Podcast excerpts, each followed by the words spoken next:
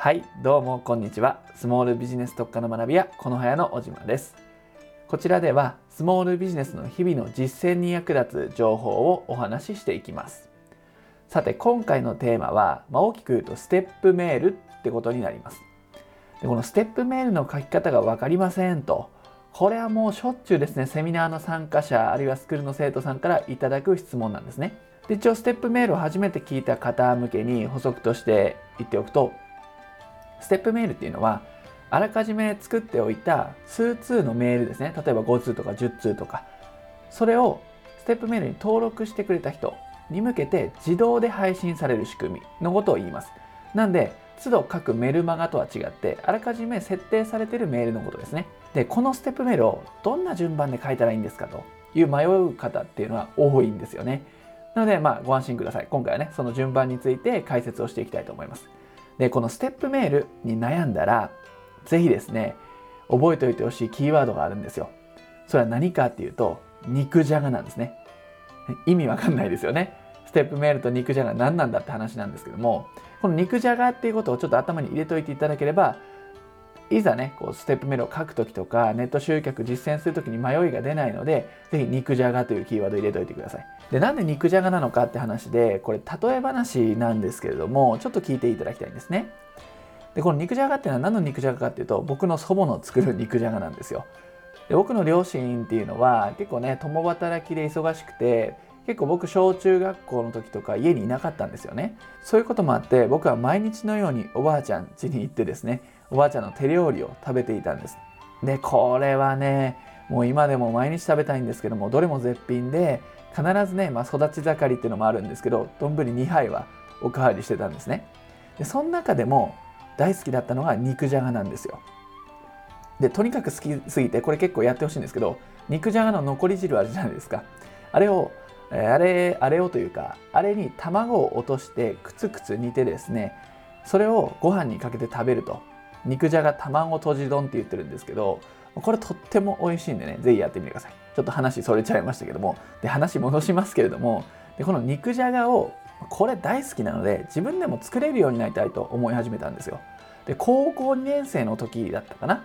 祖母に、まあ、レシピ教えてもらったんですよ。祖母直伝で肉じゃがのレシピこれ美味しいからおばあちゃん教えてよって。教えてもらったんです。でそこからまあしっかり覚えてですね大学時代はその肉じゃがのレシピを武器に多くの友人の胃袋をこう掴んでいくことができたんです。それくらい上達したんですよね。肉じゃが自分でも作れるようになったんです。でその大学の時のエピソードなんですけどもある友達が「いや俺にもこんなもん作れるよ」って豪語する人がいたんですよ。あじゃあ作ってみてっていうふうに実際作ってもらったんですね肉じゃがを。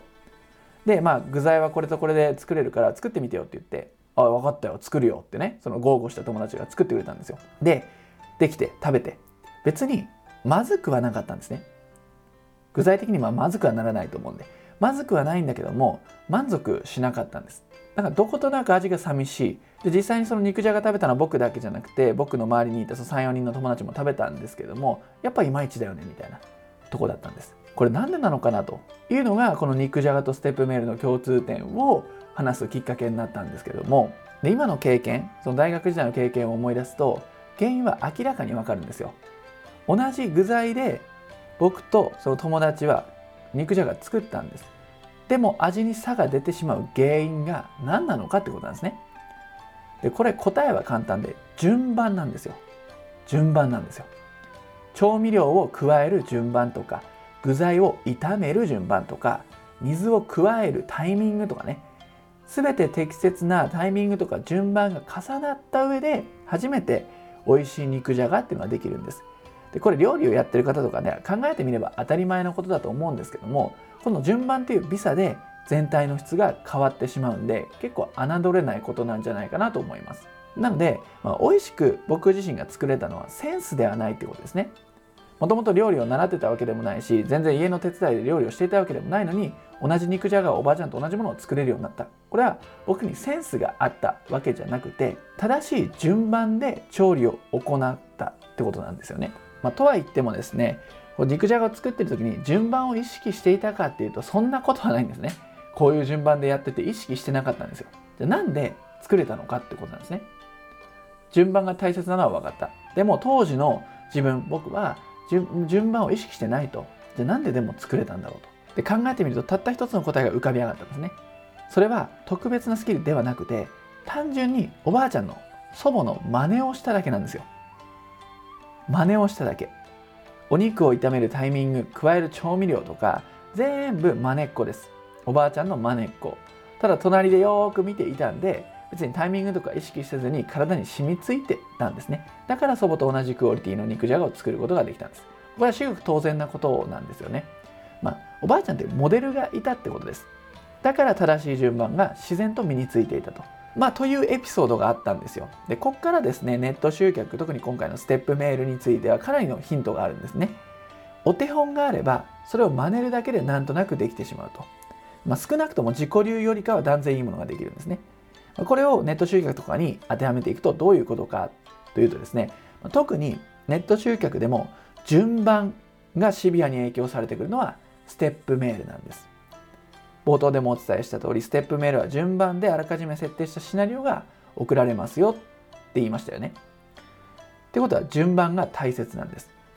でこの順番が正しくなっていれば集客できる仕組み販売できる仕組みがおのずと整うんですね。じゃあこの順番はどうするかっていうと今回ねそのおばあちゃんの肉じゃがのレシピと一緒で僕自身がこれをねお聞きの方にレシピっていうものをね授けたいと思います。これを真似すればなんとなくでもいい感じのステップメールができます。で今回はそのステップメールをシンプルに4つにまとめています。なので1通目から4通目ざっと言いますので覚えてください。じゃあ1通目は何を言えばいいかというとターゲットのお客さんが思い込んでいる常識とか先入観について述べてあげます。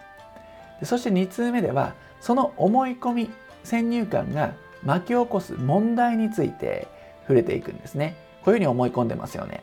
でそれをね思い込んでいるとこういうことが起きちゃうんですよという、暗い未来のようなものを見せてあげるで3通目ではその思い込みを覆す自社あなたのアイディアってものをシェアしますこう思ってますよねでも実はこうなんですよっていうようなアイディアを示してあげます。そのアイディアを受け入れてもらった上で4通目商品サービスの案内をする。これが商品とかサービスを売っていくためのステップメールの型になります。こちらの順番でステップメールを書けば論理的にもすごく理解しやすいので売り込まれてるって感覚なく、まあ、教育というかねお客さんの知識が深まっていくということになりますね。で覚えておいてほしいのは売ることじゃないんですよね。ステップメールの役割って。まあ、売るんですけどね。でも売ることじゃなくて本当の役割っていうのはお客さんが問題を引き起こさないための手助けとしての商品なんですね。それを提案したいんですよ、ステップメールでは。なんで商品を売るというよりもさっきアイデアを売るって言いましたけども解決法とか体験を売るとで特に貴重な書き方は入れませんなのでさっきのような形でまずはアイディア、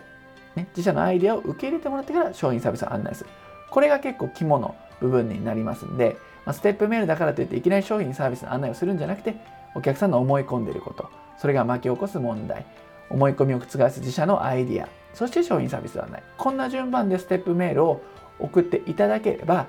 まそんなに外すことはないと思いますんでまずはこれで作ってみてください。でよくある質問で何通ステップメール送ればいいんですかってことを聞かれるんですがこれね何通とかそういう量の問題じゃないです。今のような内容を伝えているのであれば別に4通でも8通でも10通でも構いません、ね、1通のメールに全部つぎ込むのではなくて分割して送っていってもいいですしまあ、書くときはがっつりね、一通のメールを長めに書くんでもいいんです。何通送るかではなくて、ちゃんと内容が含まれているかってことがポイントなので、そこを意識してステップメールを作ってみてください。まあ、今回はね、あの肉じゃがを起点にステップメールってことをね、お伝えしましたけども、とにかくね、やっぱ順番なんですよ。どんな順番でメッセージを伝えるかっていうのはステップメールにしろですね通常のメルマガにしろランディングページセールスレターにしろセミナーとかねそういったところでも全て重要になってくるんで順番意識しておいてくださいでまずはこの4通で今回の4通で作ってもらってこの4通をカスタマイズするっていう形でステップメールをね実践していただければいいと思ってます例えば4通送った後にリマインドのメールを送るとかなんか動画もメールの中に入れてみるとかねあるいはその今まで送ってきたステップメールの内容をまとめた総集編を最後のメールで送るとかっていうふうにカスタマイズしてもいいと思いますけれどもまずはこの4通でやっていってください。はい、ということで今回はおばあちゃんの肉じゃがを例にステップメールについてお伝えしました。ぜひ参考にしてみてください。